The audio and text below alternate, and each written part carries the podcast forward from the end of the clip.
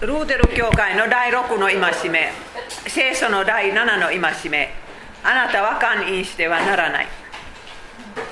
だから戒めのシリーズの第7番に来ました。来週は休みであとあと3回あるからちょうど今年終わりまでできます。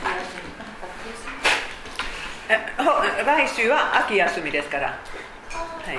超高生知ってますか？はいそれではお祈りします。イエス様あなたは私たちを男と女としてお作りになりました。でもそれなりの性的な誘惑はこの世に世の中に強いです。私たちはどれほど負けたかあなたは知ってます。他の人は知りません。そしてもうどういうふうに若い世代を教えたとかこれからどう教えるべきかどうか今日考えさせてください。本当にもうこれはダメあれ,、あれはダメだだという言い方だけではなくてこの積極的で女性であることの喜びも教えてください。イエス様の皆によって祈ります。アーメン。はい、ルターの解釈です。お願いします。私どもは神を恐れ愛さなくてはなりません。それで私どもは言葉においても行いにおいても清く正しく生き、また夫婦は互いに愛し、敬い合わねばなりません。えー、ルターはこれを何歳の時書いたのか私はちょっと知りませんけれども結婚したのは42歳でしたねルターは24歳のカタリーナ・フォン・ポーラ。と結婚してとってもしっかりした奥さんを 受けたんです。修道院から逃げた人、えー、そしてルタはここでねもう言葉においても行いにおいても言葉も大切です、えー、ここにはね感情とか心は出てこないんですけれどもイエス様はそれも含めます。そして積極的にこの戒めを守るのは夫婦は互いに愛することを敬うことです。本当に結婚はもう人間関係の中で一番根本的ですからそこには愛情とと尊敬がなかったら一層の辛さです。え、最初の結婚これはもう何回も出てきましたけれどもあのとにかく多くの人はねあのパラダイスにはセックスがなかったと思いますからこれはもう一回読んでいただきます。だから最初の結婚を考えてそしてその牧師として結ばれたのは神様です。神様は牧師とか牧師の務めをなさったんです、はい、そして人から抜き取ったあばら骨で人を作り上げら女を作り上げられた。主なる神が彼女を人のところへ連れてこられると人は言った。ついにこれこそ私の骨の骨私の肉の肉。こういうわけで男は父母を離れて女と結ばれ2人は一体となる。人は妻人と妻は2人とも裸であったが恥ずかしがりはしなかった。人というのはねアダムです。だからもうこの日本語はちょっとおかしくなりますね。人と になったら。ヘブル語でアダムです。私はね最後の最後のこのスライドの中にはこの裸というのはまた出てきます。だから2人は裸であったのは大きな意味ですもう男であること女であること本当に 100%2 人とも受け入れた。自分はもうそういう疑問があったら私はもう女性としていいかどうかわからない。そういう疑問があったらやっぱりねその関係とに影響を与えます。でも2人ともアラムも奥さんももう自信持ってまだ罪がなかったから結婚してそして裸裸であることはもう心にも体にも隠すところがない。本当にそのまま自分も自分を受け入れるし相手も受け入れ相手によって受け入れられるのはそれはこの地上の上のパラダイスです。本当に結婚はうまくいったらもうこのこの世の上でも一瞬一瞬そういう幸せを経験することができます。セックスを考え出されたのは想像想像主です。だからこれはもう人間の考えたことではないです。神様は人間をお作りになった時にはもう何もかも素晴らしくお作りになったからセックスも素晴らしいことだと聖書から分かります。2人が一体となること、え、そしてねあのそのセックスの目的はお互いを知ること。心も体も知ることですね。そしてあの私前も言ったんですけれどもヘブル語の性的な関係を持つという動詞と知るという動詞は同じです。アダムはエヴァを知った。とヘブル語で書いてある。だからその知ることはどれほど大切であるのか。だからもう全然そういう心のつながりのない人とセックスを持ったらとと思ったらねもう本当に意味がないです。知る方法ではないから。そして虚しく終わってしまう。はいパウロの言葉。今は一部しか知らなくともその時にははっきりと知られているようにはっきり知ることになる。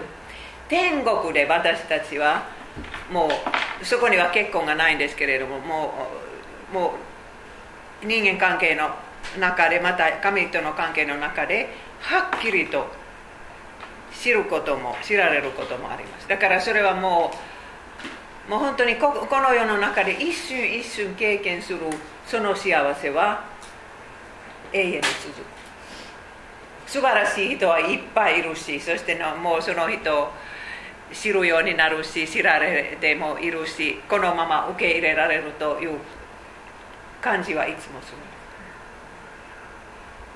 今は本当に自分が嫌になってもう自分が欠点だらけだとよく苦しむんですけれども天国へ行ったらそれはもう終わり。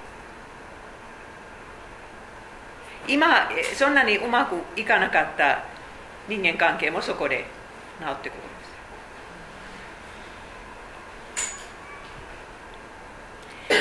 す。そしてねあの結婚はどれほど大切な関係であるかということをねこれが示します。神とその民との関係のひな形はね婚約と結婚聖書を読んだら神様は、えー、夫。イスラエルは妻。それかイエス様が花婿教会は花嫁。そういうのはよく出てきます、はい、私はあなたと常しえのちぎりを結ぶ。私はあなたとちぎりを結び正義と公平を与え慈しみ憐れむ。私はあなたと誠のちぎりを結ぶ。あなたは主を知るようになる。これは神と民の婚約式ですけれどもこれはホセア書から取った文章です。主を知るようになるそういう契約。それはもちろん新しい契約。イエス様の血によって結ばれた契約の意味ですけれども。主を知るようになるというのは皆さん信仰生活はねもう本当にそういう表面だけのことではないです。だからもう教会行ってそこで1時間座って毎日少し祈って少し聖書を読む。本当にその目的は主を知ることです。だから教会行きます。だから聖書を読みます。主との本当のそういう人間関係を持つため。そしてそのそういう中で本当にそういう愛情が育つためです。だから神様は契約も結ばれたんです。私たち今今の契約は洗礼の契約です。はい。旧約聖書の中に出てくる男女との関係いろいろあるんですけれども、えー、あのモーセの立法を読むと結婚前のセックスは絶対許されていなかった。そしてさっきあの礼拝の中でヘブル人の手紙をちょっと読まなかったんですけれどもちょっと話しましたねあの山本さん。そこには結婚のことも私ちょっと日本語は覚えてないんですけど結婚を聖なるものと保ちなさい何かこういうことあるんですね。だから新約聖書は旧約聖書の考え方をそのまま受け入れます。だから旧約聖書が厳しかった。新約聖書はもうもうちょもうちょっとそんなに厳しくない。と違うんですね。結構前のセックスは許されていなかった、婚約婚約の時も性的な関係は禁止されていた。本当に結婚式まではもう別々。そしてねあの結婚式にはあその少女の印というものも要求されたんですけれども本当にその花嫁は少女であるある証拠は必要だったんです。あの血のあるそういうシーツ。そそれはねあのシュシュートにシュートに残します。残したんです。もうシュートは大切にするんです。それは皆さん読んでないですか聖書から。だからもうシュートは後でとかご主人は新しい夫は後でねもうこの人は少女ではなかったと言ったらねその証拠を示します。でもそんな証拠がなかったらねもう大変なことになる。今でもあのイスラム教の人はそうです。まあまあ証拠はいるかどうか知りませんけれどもとにかく少女でないとおもう騒ぎになるか。らでもでもイスラム教のもう広いところはね男性は何をしてもいいということです。男性は何をでもそれはもう聖書の中では男性も女性もちょうど同じこともう結婚前は結婚までは性的な関係を持っていなかった。だからレイプされた女性皆さん聖書から読んだんですか？どうするべきか。それはもうあの結婚してない男性であれば2人は結婚するべきです。そういうふうな解決です、えー、かわいそうな女性覚えてるでしょあのヤコブの娘さんディナというという娘さんはもうあの王子だったんですけれども死刑もの王子にレイプされて一生結婚できなかったんですね。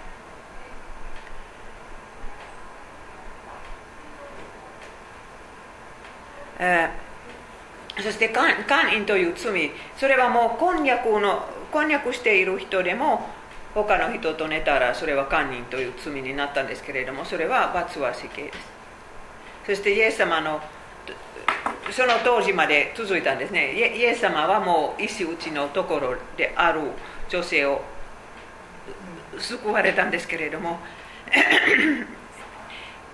皆さん覚えてるでしょう。あその時あ祭司たちはとかね立法学者たちはねもうモーセはもう死刑にしなさいと言うんですけれどもあなたはどう言いますかとイエス様に言ったんです。イエス様はもうダメダメです。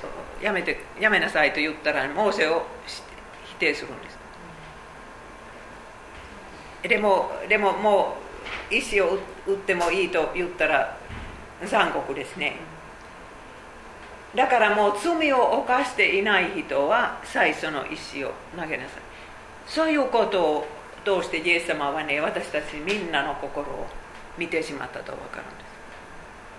私たちの中で誰が自信持ってもう絶対この戒めを破ったことないと誰が言えますか？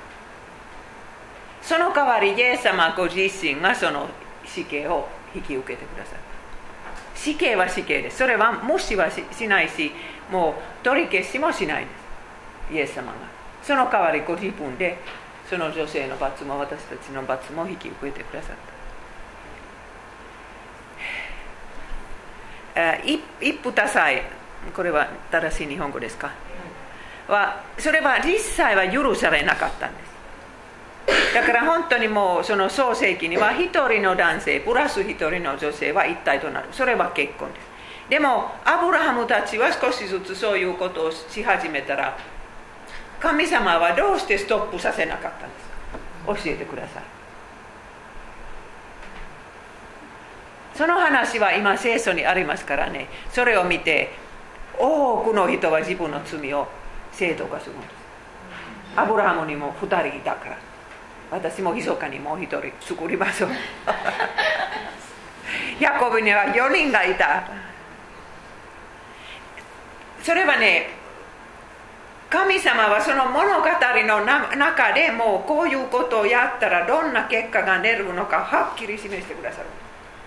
アブラハムは2人の妻で幸せになったんですか？ヤコブは4人の妻妻で幸せになったんですか？決してそうではないです。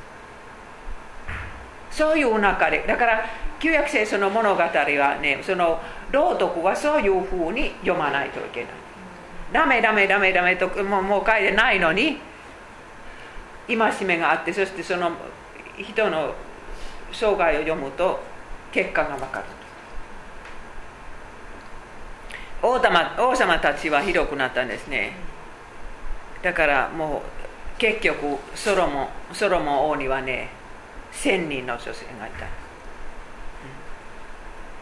これはおかしいでしょう。だからもう 女性は何人でもいいということになったらね昔の天皇陛下とかもう中国の何というんですかあの皇帝は。皇帝ですかもう何人いたんですか？もう数えられない。もう本当にねソロモンは負けてしまう。ソロモン負けるぐらい中国にはいっぱい。中国に負けるそう。だからもうもうにそういう男性の心はもうめちゃくちゃもう間違った方向へ走ってしまう。だからもう満足しないんです。何人いても。また綺麗な女性を見たら欲しいと思います、うん、女性たちはかわいそうです、えー、旧約聖書の結婚式はまあ新約聖書の時もそうだったと思いますけれども1週間も続いたんですね。新しい家庭の出発それはみんなにはっきりと知らせたかったから、うん、疑いの余地がないです。だからこの女性プラスこの男性はこれから家庭です、えー、男性が自分の親から離れるべきと書いてあります。それはほとんどの文化には守られてないんですね。女性は離れるんですけれども男性男性はもうはっきりともうもう親の影響受けるはずではないです、私はもうそのコンピューターの世話をしている若者結婚式に参加したんですね。だから10年前フィンランドに行った時はいつもコンピューターで問題ばっかり出てきてそして誰も教えてくれなかったんです。どうしたらいいか。そしてある学生のキャンプではね 大学1年生の男の子はもう時間がいっぱいあるから私この学生生活はどうしたらいいかと悩んでたんですね。時間がありすぎて。私は何ができますかと言ったらコンピューターができます。はいこれからもうすることを出しますと。私それからそのその子はずっと今まで私のコンピューターのこととかインターネットページとかその人が結婚した時はお父さんとお母さんにねもう今までありがとうございました。これから自分でこの自分のこととか妻のことを面倒見ます。はっきり言ったんですよ、うん。えー、そしてこの僧侶であることはもう皆さんそれは1回だけで1人の人にだけ与えることのできるプレゼントです。だからそれはもうもう結婚式の夜までそのプレゼントを用意用意するべきです。だからもうもうそれ以上いいプレゼントがないですよ。でもこれは今今の若い人はこれは全然わからない。そそれぞれあることはもう意味ないですね。皆さんどうしてですか？皆さんのお母さんたちはどう教えましたか？昔あの栗助さん。何も言わなかった？何か言った？母が私にはい。昔の人はやっぱりそういうことについて子供たちに触れなかったね、だから私はやっぱりそれはいけないと思って女の子は私が担当して、その思春期になった時には女旅行をしてそのことを言いましたね、だから女性はやっぱりそのことで傷つくことがやっぱり一番多いからあのあなたたちが自分のこの守らないといけないっていう。でも昔の日本人の女性はもうここんな関係なかったでしょう。そのことに触れないなん。か当たり前みたい結婚したら一人の人とか。なんかあの一人の人と一緒に結ばれて離婚するとかそう普通はねでもいろんなことあることはまあ特別な人だなと思ってね。ね言う人はやっぱり特別みたいな感じ？でもでもねお母さんは何にも言わなくてもずもう女の子はこんな絶対こんな関係はも持たなかった。それかチャンスがなかった。チャンス。チャンスがないですね だからチャンスがあった時にやっぱり相手が求めるとやっぱり与えてしまう人が多い今は。あそう。何も考えないで。そう何も考えない。はい。そうして昔の日本の。誰でもしてるみたいな感じ。そうそうです。今そうそんな感覚。そう。あ今そそのそのこと。私が言ってるのは先生が言われてるのは一人の人男性が一人の女性というようにねそれだけで他の人と関係をねだから結婚前で女性はもうああいう関係を持ってはいけないと誰が教えましたかあ教えること。はい。だから私は親から聞いてないね。そうです。だからやっぱり本を読んだりいろんなものを見てそう。あそれはやっぱりいけないことなんだっていう私はいつもあのそういうとってもいいいい本があったんです。昔そうキリスト教会の本。それはもう置いとめみんなにもう順番にそれを出して。今その本はちょっと古臭くなって今の。今の若い者は笑ってしまうんですけど。そう。でなんか昔の本見ると古臭い感じするね。そう。周りがみんなしてるみたそいな。ねう。でもでもねもう本当にこの少女であることは1回だけで一人の人にプレゼントできる。それはもうキリスト教会の女の子に早いから言わないといけない。そう。そうです。そしてもう普通の男性はもうこれはもう何を言ってもそれはモダンな男性であっても誰であってももう評価するんです。素晴らしいことことだと。はい。でもでもね旧約聖書を読むとそうでない例もたくさん出てくるんです。例えばダビデ。後でダビデの話が出てくるんですけれどもヤヤコブも奥さん4人救ってしまった。えー新約聖書の結婚観はやっぱりマリアとヨセフの婚約から始めます。2人は性的な関係を持ってなかった。そしてマリアが妊娠した時ヨセフは密かに彼女を自由にするつもりだったんです。もちろん心はヨセフの心は傷つけられていたんですけれどもでもでもそれでももうマリアは子供のお父さんと結婚できるように。多分それはヨセフの目的だったと思います。マリアを恥ずかしい目に合わせないで。そしてそれはもう精霊様からあれ精霊様の子供だと分かった時はそれでも子供が生まれるまでは待ってます。同じ屋根の下に住んでいたのにマリアの親は多分怒ってしまってねもうだからだからマリアはヨセフの家に移ったんです結婚式がないまま本当にマリアはかわいそうだった当時のあ女の子はみんなすごい結婚式があるんですけれどもマリアは多分子供が生まれてからベツレヘムのどこかの事務所に行ってもうそれそれをサインしてそれだけの結婚式、神様の母になるためにも使命は大きいですけれども苦しみも大きい。だからそんなマリアはねそういう噂話の的になってそれはもう死ぬまで追わないといけない、えー、マリアのことどこか福音書の中に出てくるんじゃないですか。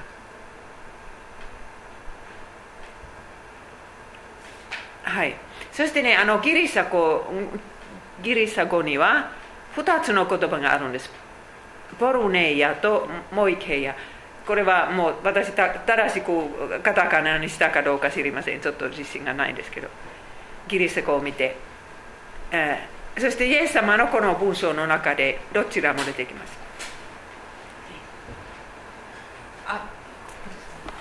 悪意殺意姦淫みだらな行い。盗み偽証悪口などは心から出てくるからである。そうこの官員というのはもうイヤ そしてみだらな行いはポルネイヤというギリシャ語なんですけれどもそのモイケイヤは結婚の間夫婦でない人と関係を持つ。それはモイケイヤです、えそしてルタンが言ったようにそれは言葉においても行いにおいても。だからもうそういう愛情の話を違う人としたらもうこうこの罪になっちゃうんです。関係がなくても。そしてポルネイヤはもう結婚していない人。結婚の前か後か、え、もう未亡人になってちゃんと結婚しないでそういう関係を持つのはそれはもうポルネイヤになる。ポルノという言葉はこのここから出てきます。この罪は目から始まる。というのはイエス様の言葉から分かるんですけれども旧約聖書にはこんなことは出てないんです。まああの予部記には出てくるんです。予部は私は娘を絶対見ませんと。と言いますけれども他にはねもう行いだけでいいという印象を受けるでもイエス様はこれはもう心目目のレベルにえー、なさったから私たちみんなを罪人になさった。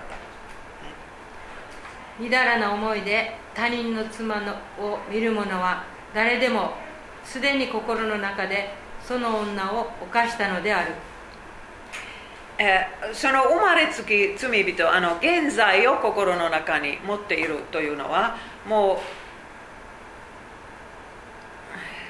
それはもうその一つの現れ方は私たちが心に対して命令できないということです。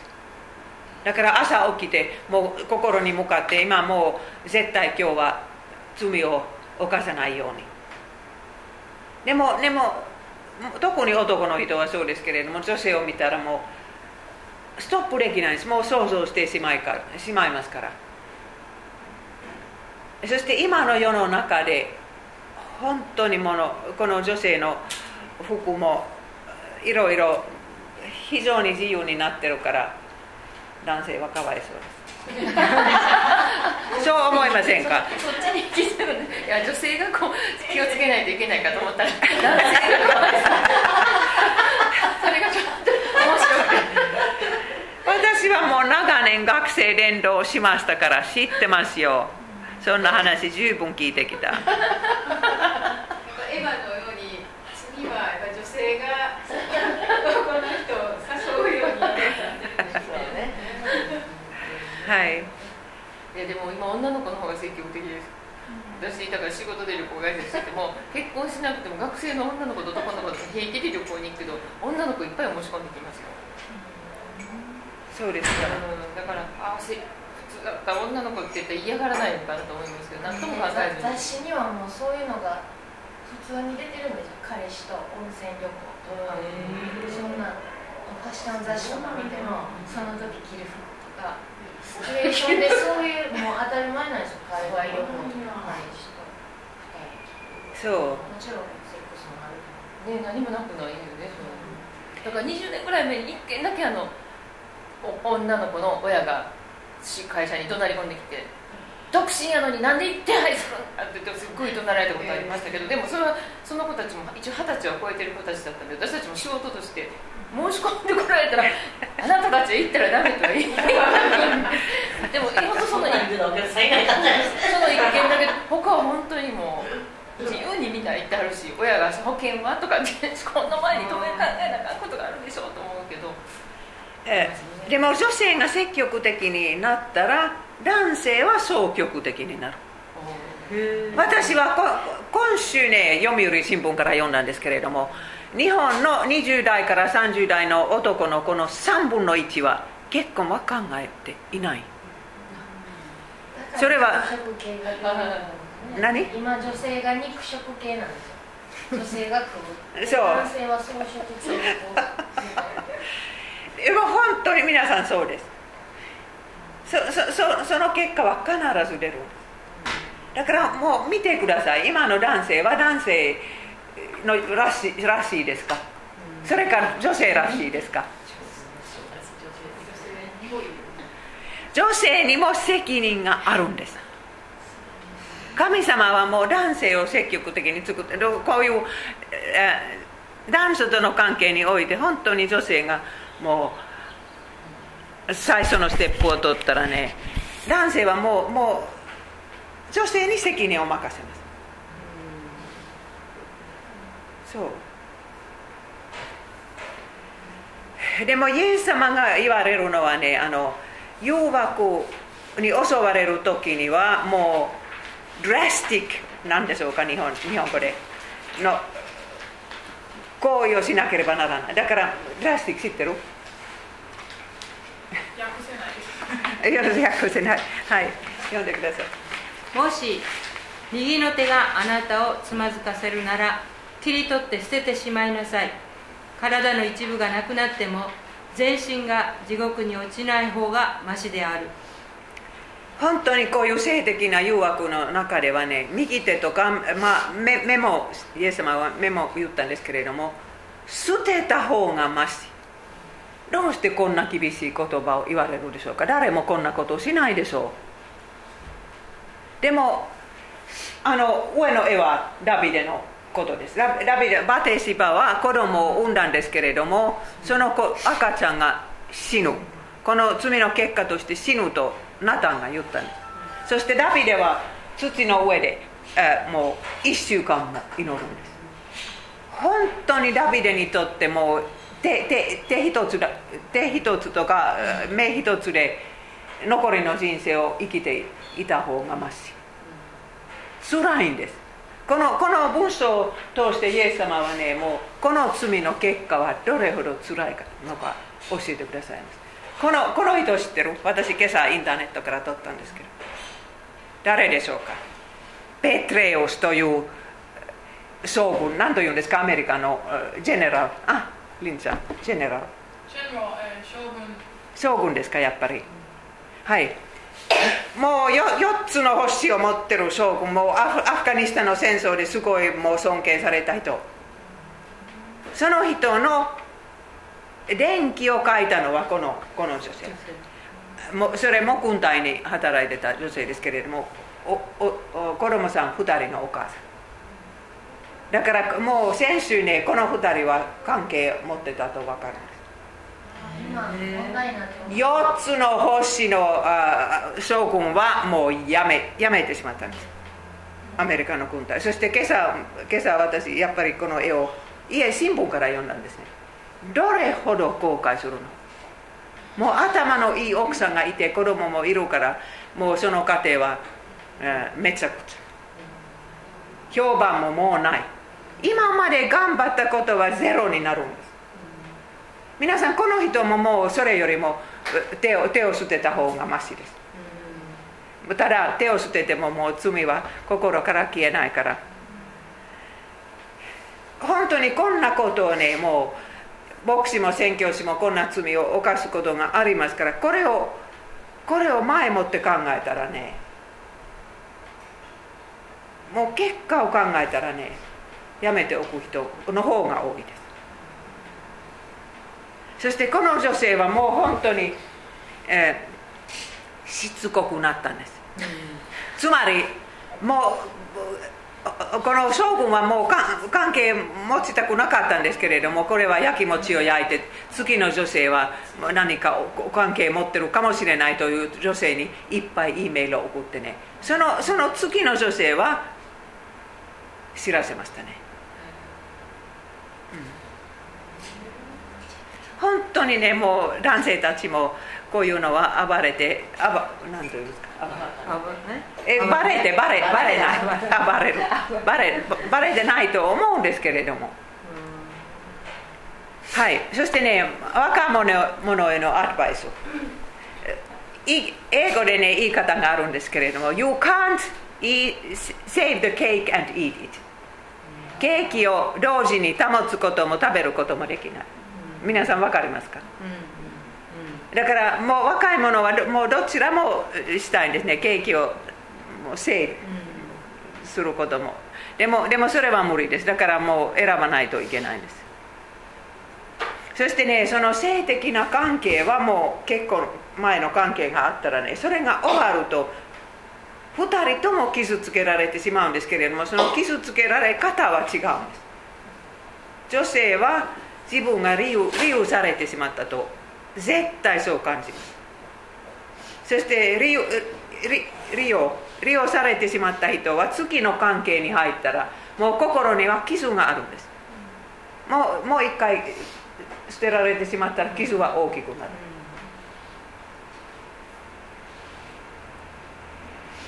だからもう本当にその男女との関係はこういう中で優しくならないんです。難しくなるだけ。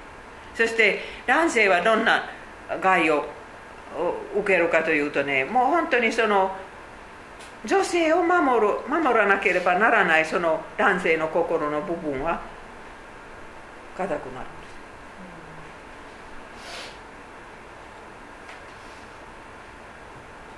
え、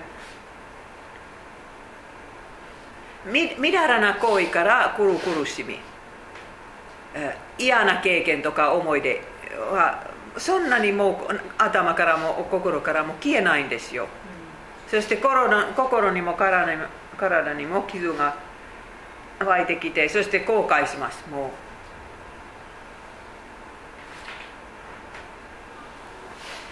そういう性的な関係を始める時にはねこれは本当にどういう人であるのか多くの場合知りませんよだからそしてそのその人はひどい人人だと分かった時は今の日本から逃げることもできない。この間殺したでしょう。もうもう 探して何年もかけて探して殺してしまっ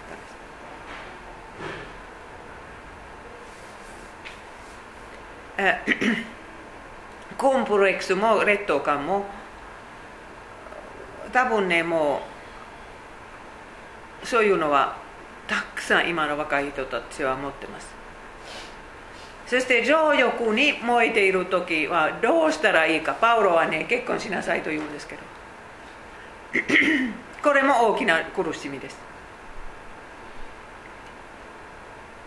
結婚できない場合もあるしそしてもう結婚の中で夫婦の関係は良くないからのこともあるし。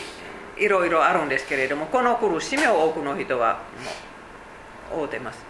そしてね自分自分を止められない苦しみ。そして結婚相手を見つけられない苦しみ。この性的な病気は日本語で何て言うんですか？セクシュアル。性病。はいはい性病。はい。そうそしてあの自分の夫婦でない人を愛するようになる。そういうケースもあるんです。そしてね本当にも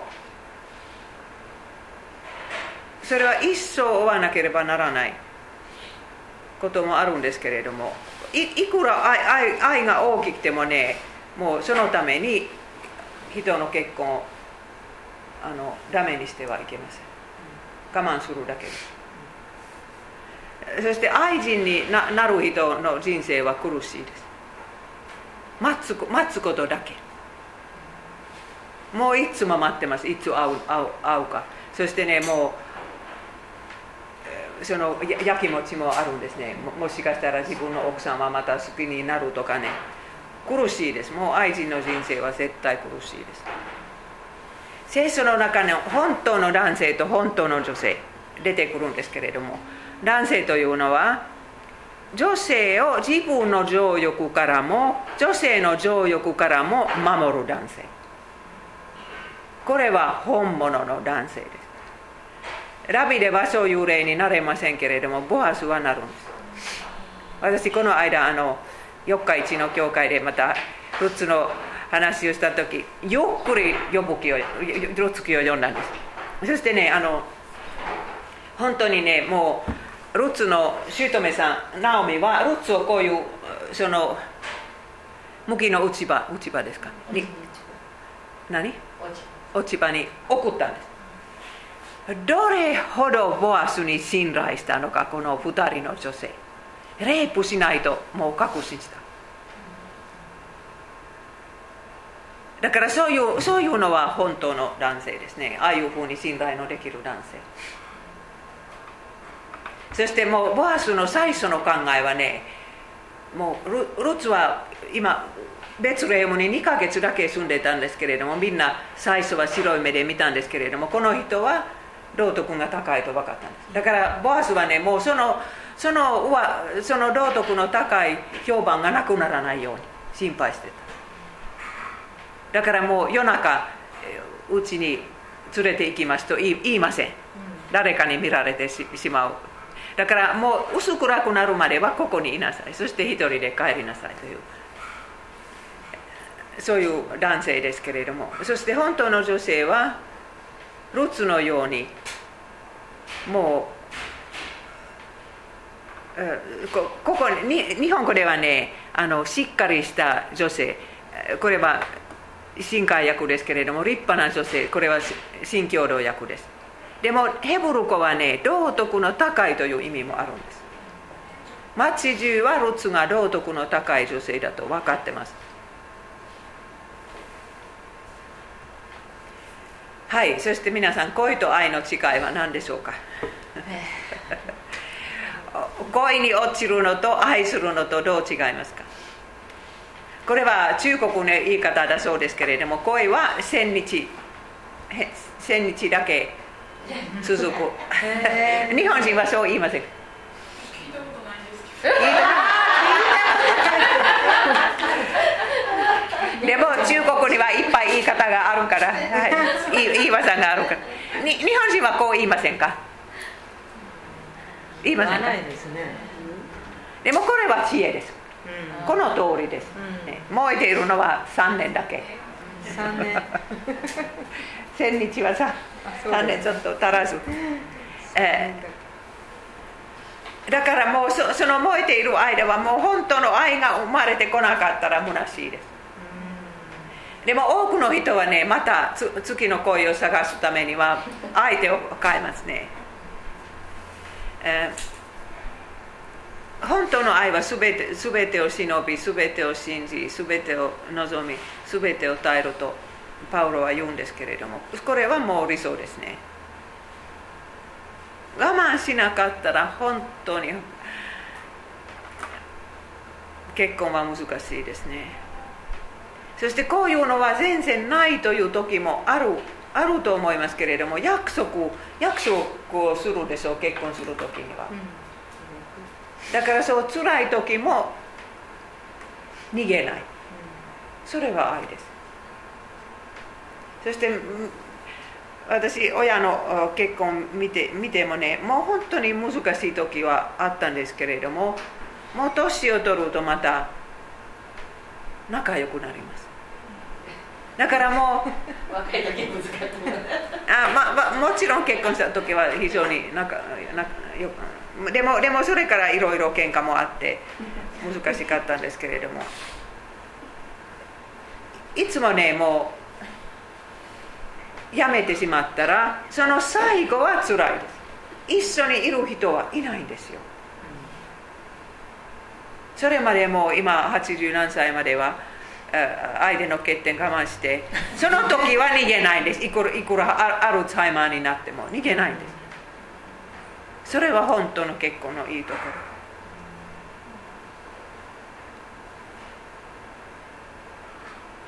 ろ。これは私あのある本から読んだんですけれどもあなたとの不幸は誰か他の人との幸せよりもいい。それを選ぶ。皆さん本当の愛はこう言います。あなたとの不幸はこれはねあの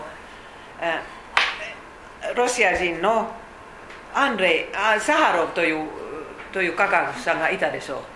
原子爆弾をする、うん、その人はあのエレナ・ボンネルという人と結婚したんです。そしてねあのモスクワから遠い小さな町まで追い出されてしまったんです、うん、そこから一歩もどこへも行けないしもう尋ねる人は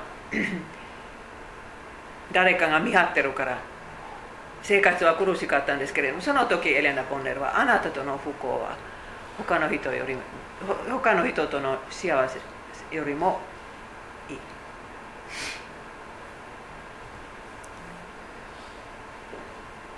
でも結婚の前に一緒に住むことはどうしてどうしてダメですか？これは何と言うんですか？これも同性ですか？一緒に住むこと？同性婚で同性でいいの？一緒に何？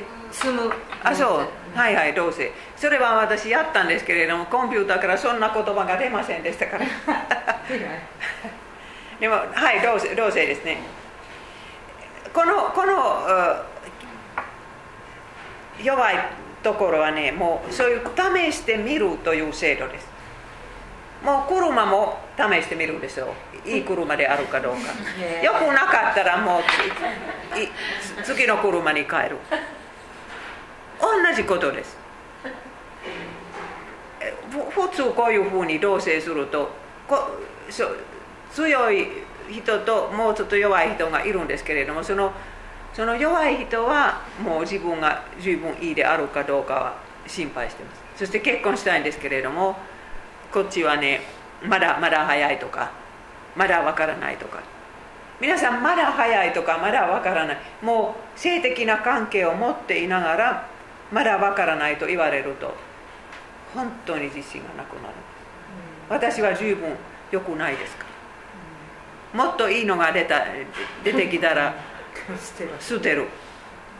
そういう中で本物の愛は絶対育ちません、学生連動を長年しましたからこれ知ってます。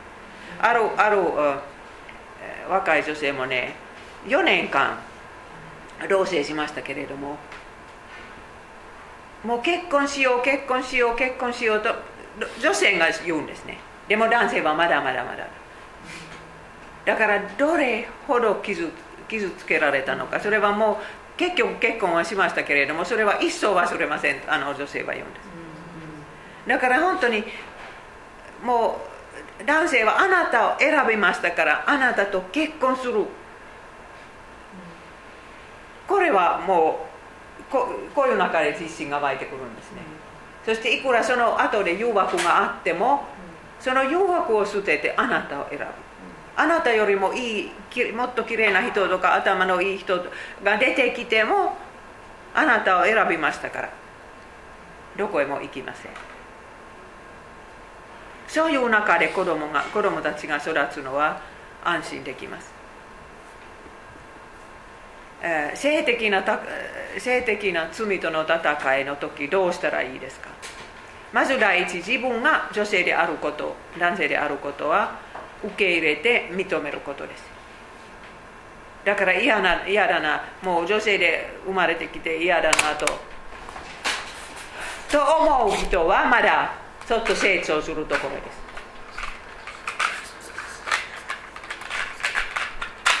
神様の作られて作られたものとして素晴らしいです。いくら見見た目でそんなにもうすごく綺麗でななくても。だから本当にそんな自信を祈るべきです。私は素晴らしい女性であること。信じること。そしてね聖書の価値観を選ぶことです。私は聖書の教える通りに生きていきたい。それは今まで違ってもねこれからもう誘惑があってもとにかく私はこういうふうに生きていきたいと選ぶこと。そしてね誘惑の時には逃げることです。これはパウロが手元に言った言葉ですけれども逃げることです。わざわざ自分を誘惑の場に置いたらその責任を負わないといけない。だから本当に温泉旅行に行ったら 誰のせいですか？自分で。そう。そしてもう本当にそういう映画を見たり、うん、えー、インターネットからポルノを探したりそれはまあ男性普通男性ですけれども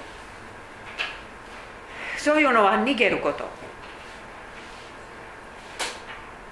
そして罪の罪も誘惑も私誘惑皆さんプリントに書かなかったんですけれども書いてください。罪も誘惑も誰かに告白すること。その信頼のできる人を探して定期的に話し合うこと。一人で誘惑を追うのは難しすぎる。そしてエネルギーをキリスト教会と隣人のために使うこと。そういう性的なエネルギーは人にはいっぱいありますから。それを他のことのためにも用いることができます。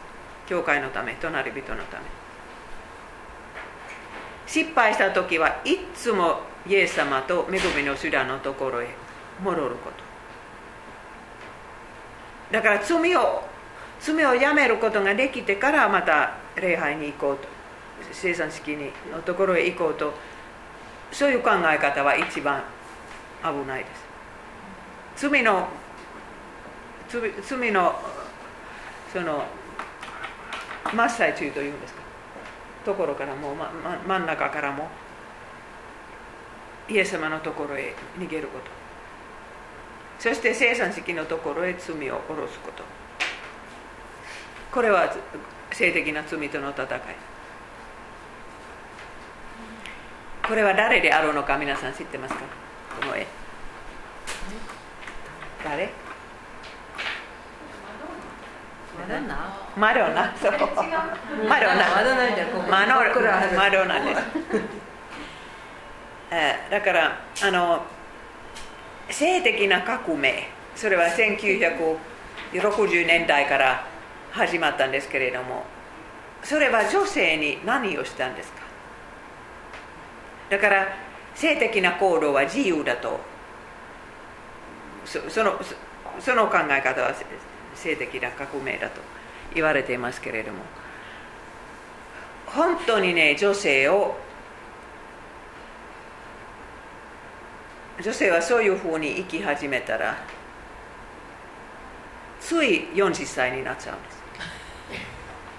そして40歳になったらもう子供を産めない。ん。ですそして女性の本当の幸せはもう一人の男性と結婚して子供を産んでそして後で孫が生まれるのは本当の幸せ。ですもちろん私のようにそのエネルギーをキリスト教会のために使っても幸せです。それは違うような幸せですけれどもその時は神様は霊的な子供を与えてくださいでももう本当にもう試してみていろんな人と同棲したり愛人関係を持ってたりもうそれから35歳になっても結婚したいんですね。その時はもう多くの女性は良くない男性と結婚してしまいます。尊敬のできない人。でも男性もかわいそうです。もうその男性のセルフイメージはもうあの性的なことだけ大切です。見た目とかもう性的な行動そそれだけ大切になるんです。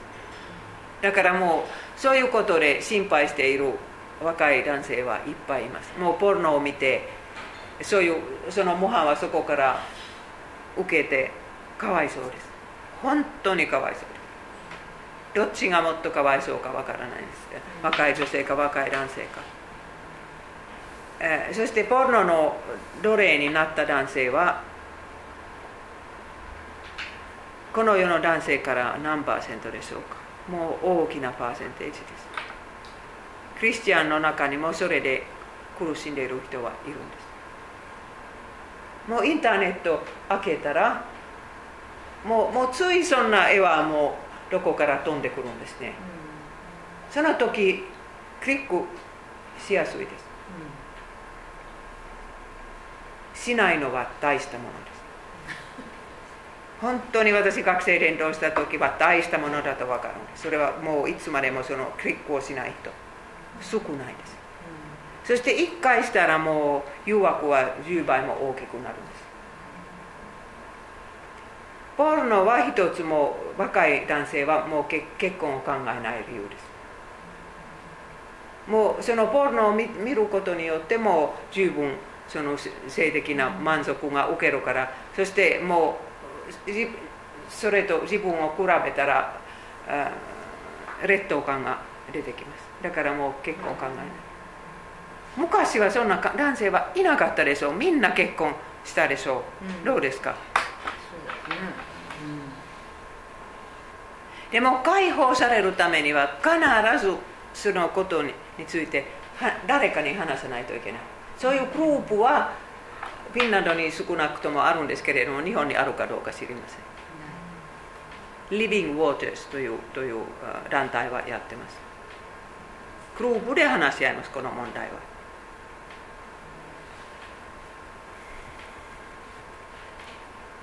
子供をどうやってこのこの誘惑から守るのか。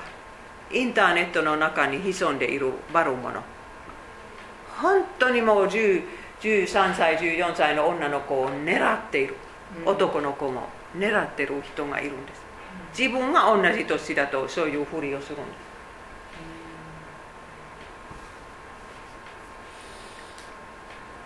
す。そしてポルノからどうやって守るのか嫌な映画から性的な虐待から。だからそういうポルノを見てああいう子供に対してもそういう性性的な虐待する人が増えてくるんです。ポルノを見てもう心はそれで100%満たされないから。あ本当にねあのもっと大きな衝撃ですか。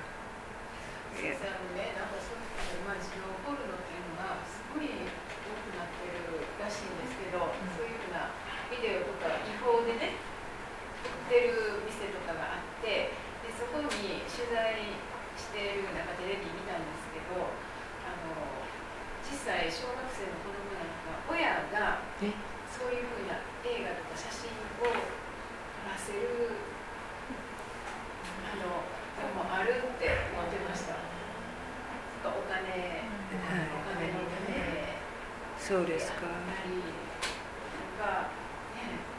びっくりしました。本当にこの世は。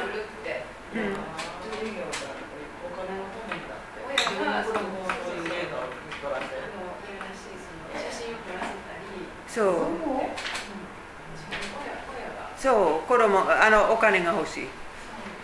だからこの世の中はどういうふうになってるのか皆さん分かってるでしょう。イエス様の再臨の時にはもう隅っこから隅っこまでソドマのよう。そういう方向に今向かってます。そして本当に一番かわいそうなのは子供たち。少なくともキリスト教会の子供は守ってほしいんですけれどもその守り方を教えてください。みんなコンピューターを持ってるしスマートフォンを持ってる。でもスマートフォンには絵が入らないですね、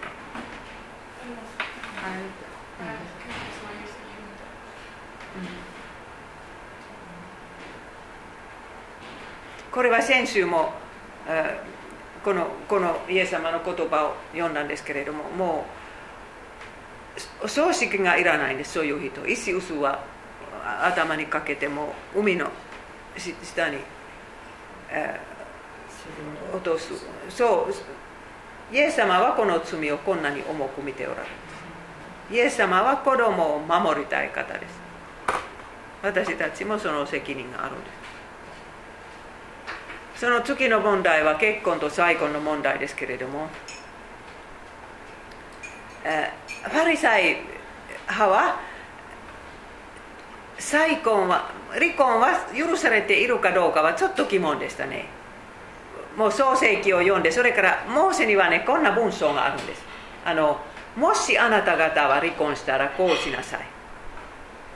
離婚しなさいとモーセは言いません。でももし離婚したらこういうふうにそれしなさい。だから結局あの離婚は許されているかどうか。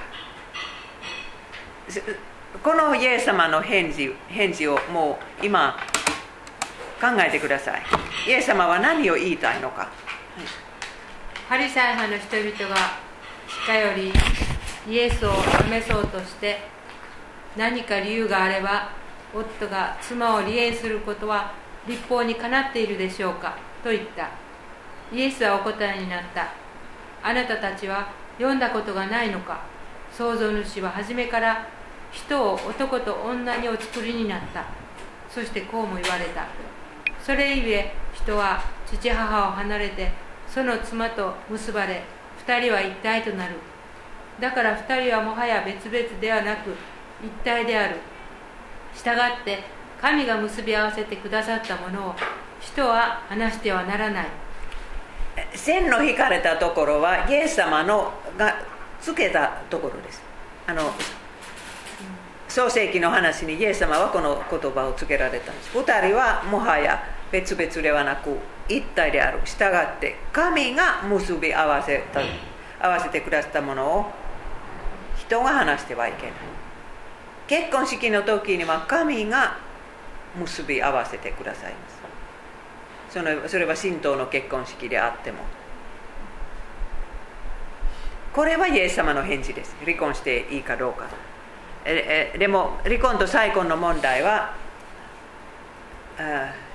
また出てきます、はい、言っておくが不法な結婚でもないのに妻を離縁して他の女を妻にする者は貫通の罪を犯すことになる。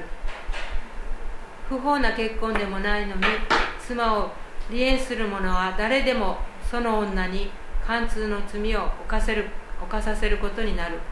離縁された女を妻にする者も貫通の罪を犯すことになる。えー、この日本語を聞いたら皆さんそれはどう受け取りますか？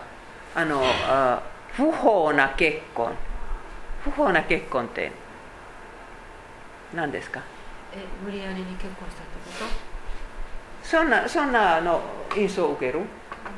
うんどどそういう意味じゃないんですか？いえそれはもう相手が勧誘したという意味。どうしてこんなこんそれは多分信仰新海役にもっといい役があると思います。だから相手が勧誘していない限りというのはイエス様はここで言ってます。相手が勧誘してしまったという場合は離婚してもいいです。離婚しなさいとイエス様は言わないんですけどね。だからまた仲がよくできたらそれでいいですけどでもこのこの2つの箇所を見て私は A さん B さん C さんと D さんをつけましたけれどももう一回目録してこの A さん B さん C さん D さんの中で誰が罪を犯したのか考えてくださいその再婚はイエス様どう思われるのかという分かるためには。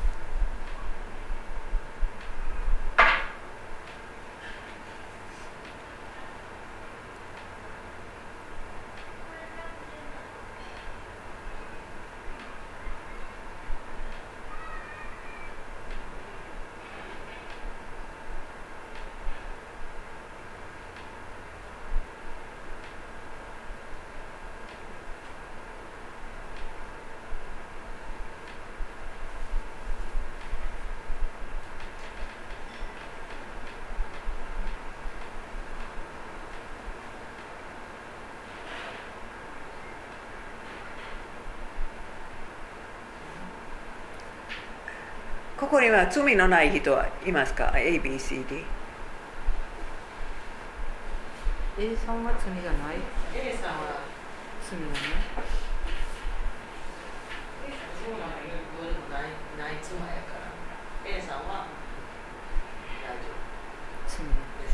はい。でもあと後のことを見てね、その A さんはまた違う人と結婚したら、ああそうか結婚しなかったら罪がないですね。でも、でも、でも再婚したら、その女 A さん、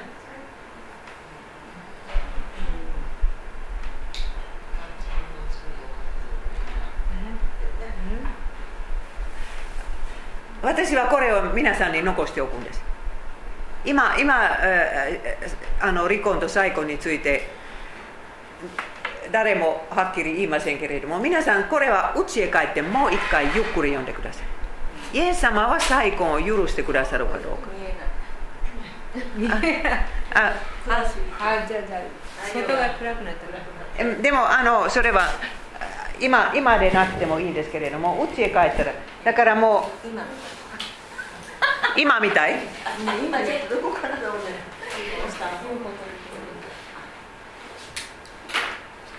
見えますか？これでも先生これこっち見えますよ、うん。こっちこの赤くてもねあの全体も先生の顔もこう、はいはい。あんまり暗いとでも外が暗くなったからだ。うんうんうん。そうそうそうあの火が出たら。いや明るくてもねでもでもねこれみ見えますけれども皆さんプリントをよく見見たらそれまだけ見るんですね。それ教えるのは苦しい。いやほとんどこっち見ますよ、はい。こっち見てるんですけど時々ちょっとこうだからもう何にも悪いことをしていない A さんは違う人と結婚したら罪になるかどうか。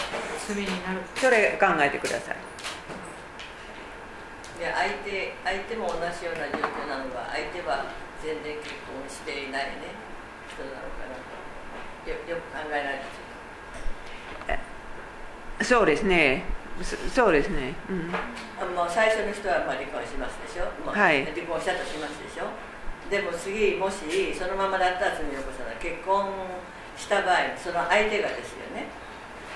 相手があのしてあのまだ結婚してない。それはそうですけれどもその相手は離婚された A さんを罪を犯すようになるするんです。でそう D さんややこしい一般的に考えると D さんね A さんと D さんは罪がそんなにいないような感じがしますけど。普通はそう思われてますね。はいどうぞどうぞだから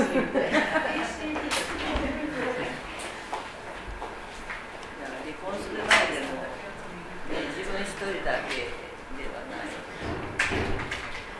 い。でも本当にねもう1000 50年間はキリスト教会は離婚は良くないと思った。とか再婚は良くない。でもそれから今60年間は少しずつ少しずつ普通になって。そして結局あの結婚の半分は離婚で終わってしまうしまって日本は今まだそうではないですけどアメリカはそうじゃないでしょうか。だから再婚1回2回3回私の弟たちもそうです。3回目の結婚2人とも。そうです。私はおめでとうと言いません。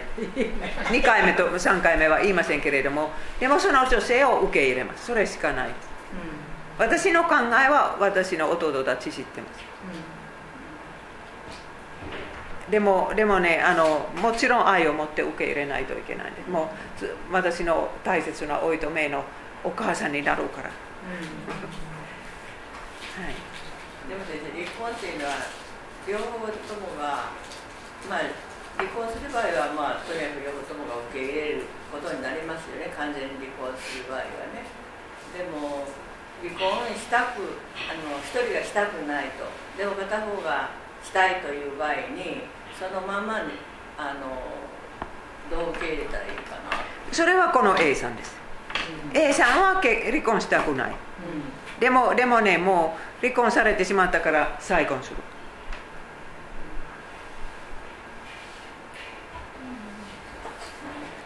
えだからもうローテル教会の中でもねルもう A さんは罪を犯していなかったらね再婚してもいいという人が多いですでもでもこの文章を読んだらそれでいいかどうか私ちょっと疑問があるんですけれども任せます。皆さん自分で決めてください。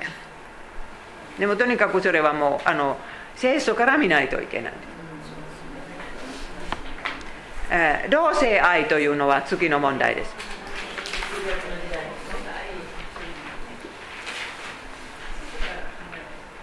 藤田さん何？いやあの新世紀だったらどこかにそういうふうなあのこう離縁する場合の戒めが細かくどっかに書かれてたと思うんですけどえなな何が？の中に何が？えー、とこう離こういう場合は離婚する。離縁してできるとかできないとかね細かくその戒めがどこか書いてあったと思うんですけど新明記じゃなかったかあそれはあのレビキがレビキがどこかあの辺りに書いてあったと思うんですけど、はいそれを読んでこれを考えたらいいかなと思ったりしまあ旧約聖書からそういう箇所があったらね。離婚する場合と離婚してからその後のとの場合ですけど離婚する場合はまあね。いやもう全然愛情がなくまあでも。でももちろんねあの、えーもうあのふ夫婦が離婚になって、えーこっちが消えてしまってこっちは残されて、えーいる場合は本当にこのこの人はもうどうしても一人でダメだという場合があるんですね。あるんですけれどもねそれはどう受け取ったらいいかは難しいですね。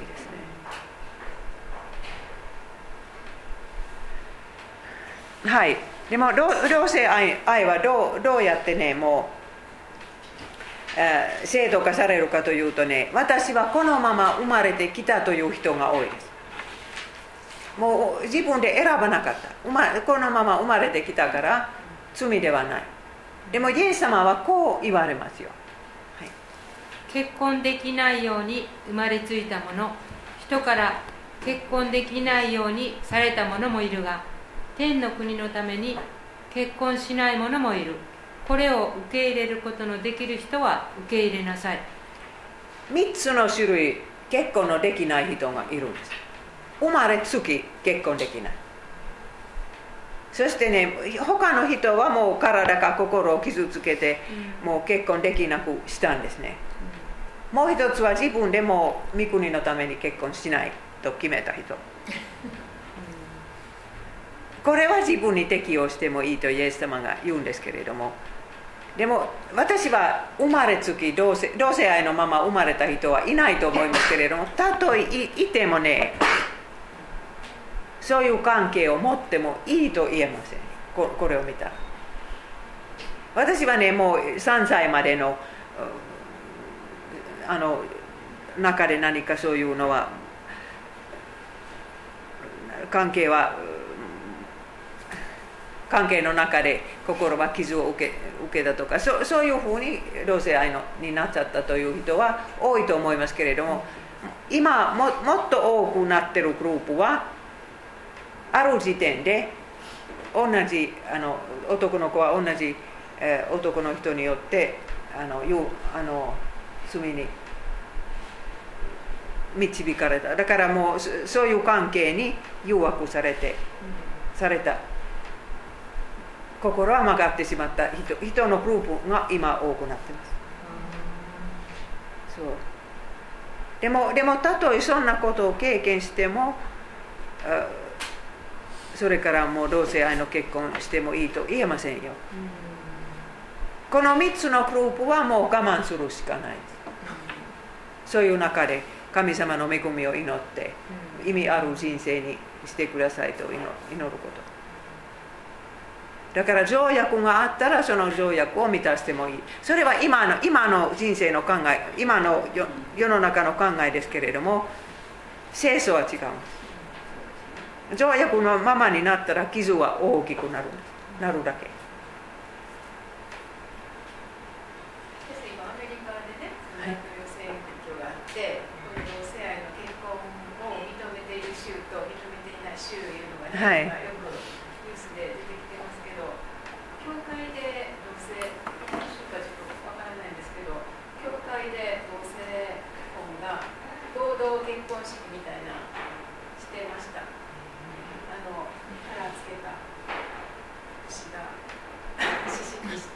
はい。それはアメリカの大きなルーテル教会もそうです。そう？そう。そうですよ。大きな教会はほとんどカトリックは違うんですけどアングリカンもメトリストも OK です。大きなルーテル教会。もっと小さなルーテルミスーリシノードは反対です、でも、えー、ルーテルン・チューチ・イン・アメリカは賛成北欧もそうだし。だからいつかもうもう近いうちに日本の教会にもこの要求が入ってしまう。皆さんの前でもう教会の中からね私はこういうふうに生まれてきたからねそしてこの人を心から愛してますから結婚はできませんかとそういうかかわいそうな人が出てきたら皆さんは「いえダメダメダメもう我慢しなさい」と言いにくいですよ。モン的にねよく言いますでしょ？もうそのホルメホルモン的にもう生まれつきそういうふうにね状況に体と、まあ、ホルモンだったら精神的にもねそれもそれ影響しますでしょ？う、うん、なんかそういうことをものすごくしそうですよね、それは与えられてるままにそう。するっていうのがもう本当に、うんだけ男性が女性女装して出てきてる姿見るとやっぱり怖いですね、テレビのメディアでもね。そういうのは日本日本には多いですね。多いですね本当私あの読売新聞でそんな女性見て綺麗な女性でしたね。だから本当に男性だと書いてあった。もう本当にこの問題が出る前から公に出る前からもっと古い人たちもいたよね。私らが小さい頃にも。でもそれはもう歌舞伎もそうだし。宝塚もそうだし、まあ、だから。でねしてはる分には。そう。プライベートとビジネスは違うからですけど、でも日本の文化には多いです。もう昔から。そう。そうそう。そう言われば。そう言われればだからもう仕事の上だけかもしれないんですけどとにかくそういうのは。はい。でも本当に皆さんもうこの問題は日本の教会に入ってしまう時には人を見ないで清楚を見てください。いつもそうですよね。そう。そのもうもう私はどうしてもこの人と一生過ごしたいといくら言ってもねこれは作り主の主の私たちをつくお作りになった主の人生の使い方ですね。あの二人はもう OK だと言ったら皆さんそのその中から広いことが出てきます。もう罪がなくなるんです。罪を悔い改めなさいという説教がなくなくなります。だからもう性的なことでもう何でもかんでも許されてしまうんです。でもパウロはこんな厳しいことを言うんですね。神の国に国を受け継がない人。はい。正しくない者が神の国を受け継げないことを知らないのですか？思い違いをしてはいけない。みだらな者偶像を礼拝する者貫通する者断書断食をする者泥棒強欲な者酒に溺れる者人を悪く言う者人のものを奪う者は決して神の国を受け継ぐことができません。あなた方の中にはそのようなものもいました。しかし主イエス・キリストの名と私たちの神の霊によって現れ聖なるものとされ義とされています。これは罪だと伝えない牧師は責任が大きいです。アメリカでも北欧でも。これここういう生き方は OK だと言われるとね改心する必要がないです。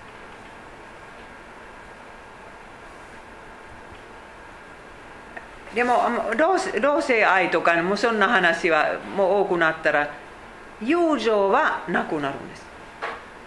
だからもうあのこれはダビデとヨナタンの友情なんですけれどもダビデはヨナタンが死んだ時にはこんな詩を作ったんです。あなたをもって私は悲しむ。兄弟ヨナタンよ。誠の喜び女の愛に勝る驚くべきあなたへの愛を。この2人の関係は同性愛だとほとんどの、まあ、教会に行かない人は信じます。インターネットから見るともうダビデとヨナタン私見たくもないですね。そればっかり。え？そう。でもでも本当にねもう普通の友情は疑わしくなります。女性2人一緒に住んで一緒に旅行に行ったりするともうみんな白い目で見るんです。日本はまだ違うかもしれませんけれども本当に同性愛は普通になったらもうそればっかりだとみんな思うんですよ。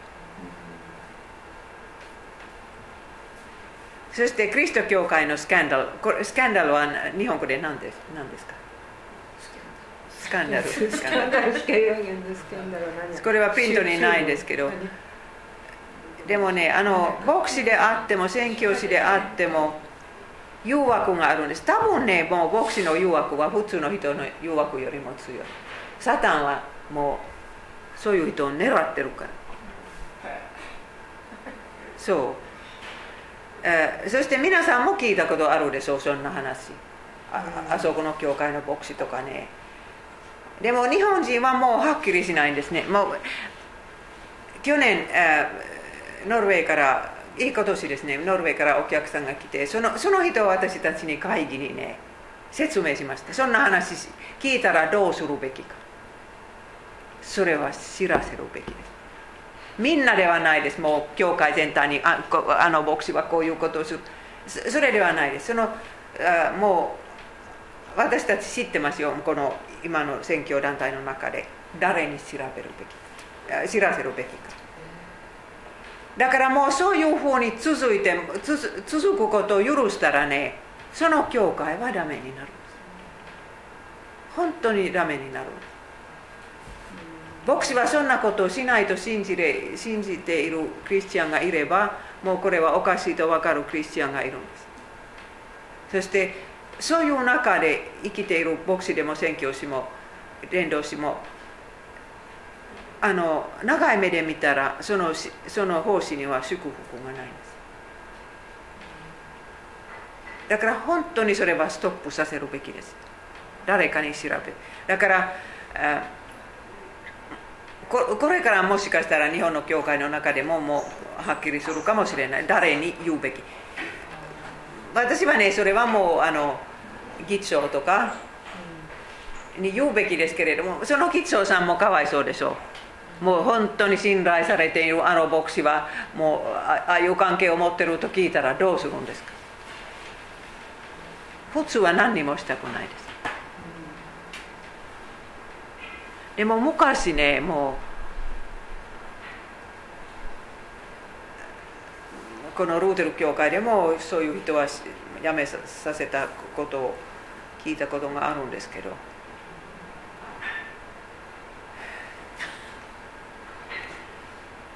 うん、これこれは大変なことです。だからもうまだまだ官員というのはましです。すみません。もう ひどい言い方ですけれど。でもあの総牧者総牧者団体を作ったあの韓国人の先生はもういっぱい若い女性とそういう関係を持ったという話があったんですけどそれは一番まずいですね。それは必ず新聞に載って、え、教会のおわおわあの評判が低くなるんです。だからもうそういう記事はフィンランドの新聞にもあまりにも多いから私の弟もこの間母に言ったそうですね。だからもうキリスト教会は信頼できない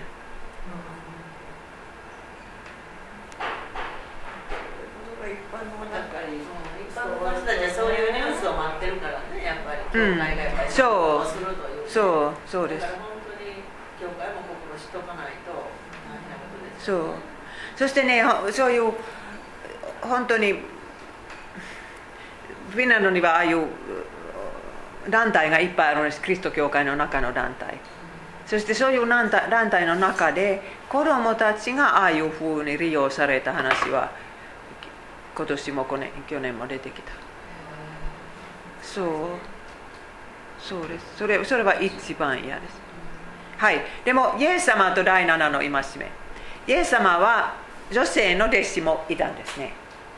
だからもうイエス様がユダとかガリラヤを回られた時は12人の男性だけではないんです。女性もついていったんです。そして本当にイエス様は女性との正しい接し方なさったんですけれどもこれはマリアとマルタの話。その時は噂話がなかったのは私素晴らしいと思います。当時のラビたちは道端で自分の妹にさえ声をかけなかったそうです。でもイエス様はこういうふうに女性と接してもその時は噂話がなかったんですけれどもちょっと200年後その噂話が始まったんです。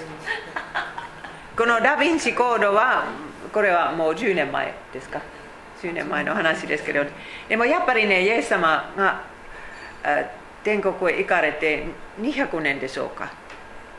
マリアと結婚したとそういう書いた文章は今あちこち出てくる。この間も出てきたんですけれどももう、はい、それはまた大きなニュースになるんです。でもそれは200年後の話です。ただフィンランドの新聞にはもう証明されたということになるんです でも皆さん200年前それは日本の歴史の人物 200, 200年前の人物誰でしょうか？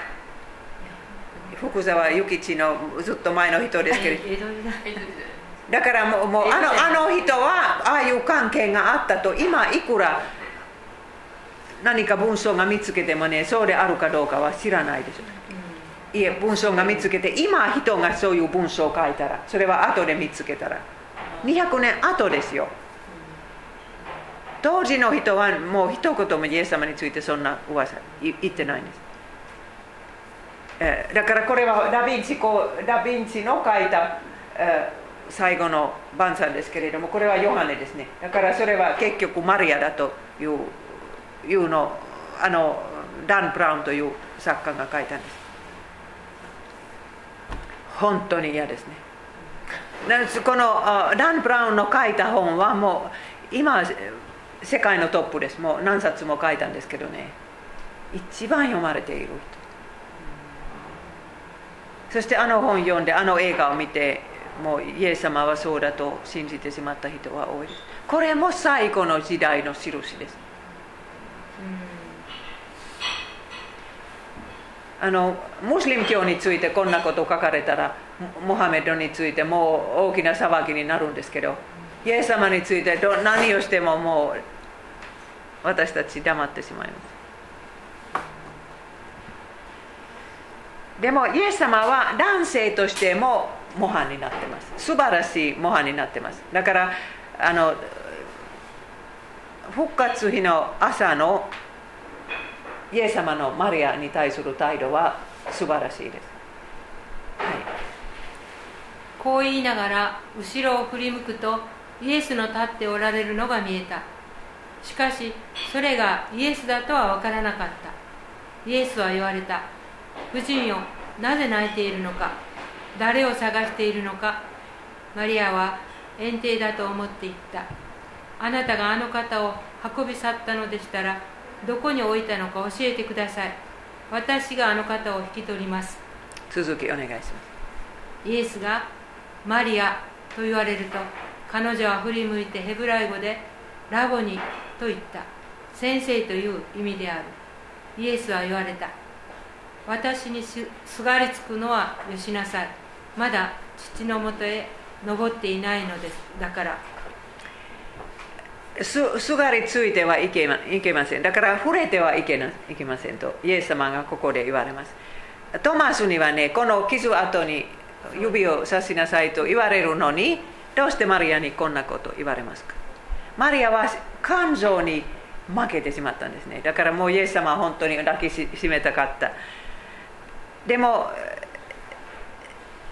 でもねもう復活の朝そんなことをしたらマリアは後で恥ずかしい。恥ずかしい思い出になる。イエス様はそれそれが分かってたから止められたんです。だからもう本当に本当にねあの女性を守られる男性の姿。女性を自分のその女性の気も感情から守守ってくださるイエス様の姿。うん。これは本当にもう男性に模範になるんです、えー、このこの話はマタイ、マルコ、ルカルカの中にはないんですね。ヨハネは最後に福音書を書いたんです。でその時マリアはもう年寄りになってたと思いますけれども、マリアは最初にこれは誰にも話しません。自分のプライベートな思い出でもう復活の朝を思い出して、そしてイエス様から使命を受けたんですね。兄弟たちのところへ行って私が読み替えたと。マリアはそういう伝道師の使命を受けたんですけどね、何十年も経ってからヨハネにこの話をしたんですねやっぱりそれはもう代々知られるべきことだとマリアが分かってたそしてでもあの復活の朝の証をマリアはもう初代教会でいつも新しい洗礼のクラスが始まる時には したと思います。ああいうふうにあの確かに復活なさったということ。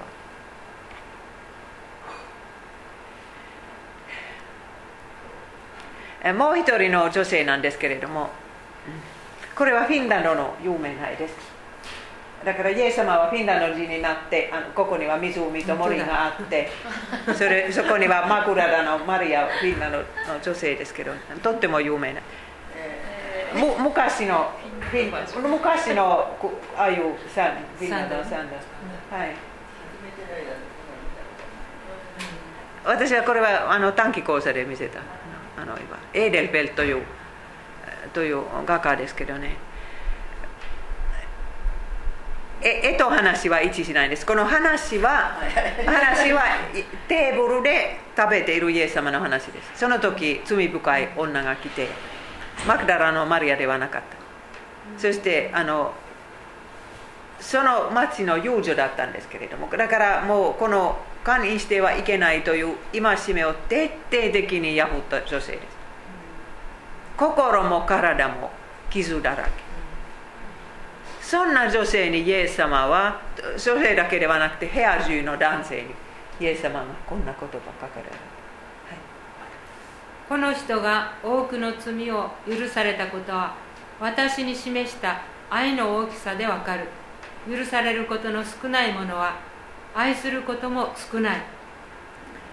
私たちの罪にはいいところはあんまりないですけれども一つだけある。多く許された人は多く愛するようになる。自分にはあんまりもう罪がないもう絶対堪忍してはいけ堪忍しなかったと思う人はまあ道徳はいいんですけれどもその部屋にはそういう人ばっかりいたんです。その男性たちはもうよく守ったと思ったんですけれどもイエス様を愛していないんです。シモンはイエス様を招いたシモンは足も洗いませんでした。だからもうイエス様と罪の許しには大きな力があるんです。もう一瞬でその傷だらけの心を変えることができるんですね。新しい出発を与えることができます。それまで誰も愛することができなかったこの女性は多く愛するようにな。ったその心はもう枯れてしまった。その心には愛という素晴らしい花が咲いてきた。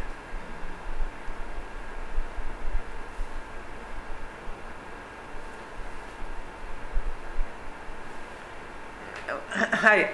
私は裸であることで始めましたけれどもイエス様は新しいアダムですね。アダムはエヴァの前で裸でした。恥ずかしくなかった。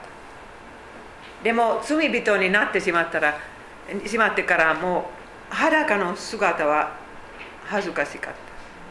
こういう絵ではいつもイエス様は裸ではないですけれども実際には裸だった。そしてその裸の姿はもう本当に私たちの性的な罪を負うていらっしゃるその姿です。はい。読んでください。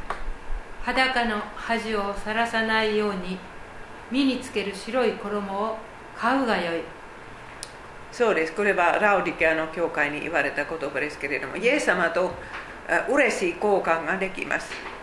あのイエス様は裸にされたんですけれども私たちはその代わり、えー、白い衣をここには顔が良いですけれどもただで受け入れることができます。それは洗礼式の服ですもう木の衣です。だから本当にその衣の下で私たちのこういう第7の戒めに対する罪も見えないんです。神様の目から見ても。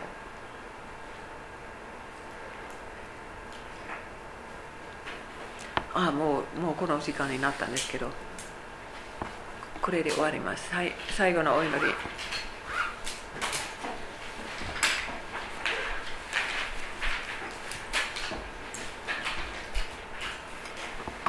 愛するイエス様今日は本当に耳の痛い戒めでしたけれどもあなたは裸の姿でそれをあがなってくださったことを感謝します。えどうかこれから日本のキリスト教会でもこの戒めをどう教えたらいいかみんなで考えるように導いてください。えキリスト教会の家族の若者を守ってください。他の日本の若者も守ってくださいでも罪に落ちてしまった人にはこの素晴らしい福音をイエス様知らせてください自分のことで失望している人はこの国にたくさんいると思います新しい出発があるということを知らせてくださいまた私たちに対して悪いことをしてした人もいるんですけれどもどうかイエス様そういう、えー、嫌な気持ちとか思い出から、えー、解放されますように助けてくださいイエス様の皆によって祈ります。アーメン。去年どうでしたか？先週こっちを聞いたんですけれどもこっちは聞いてないどう？はいそれではあ、いらせください今日学んだこと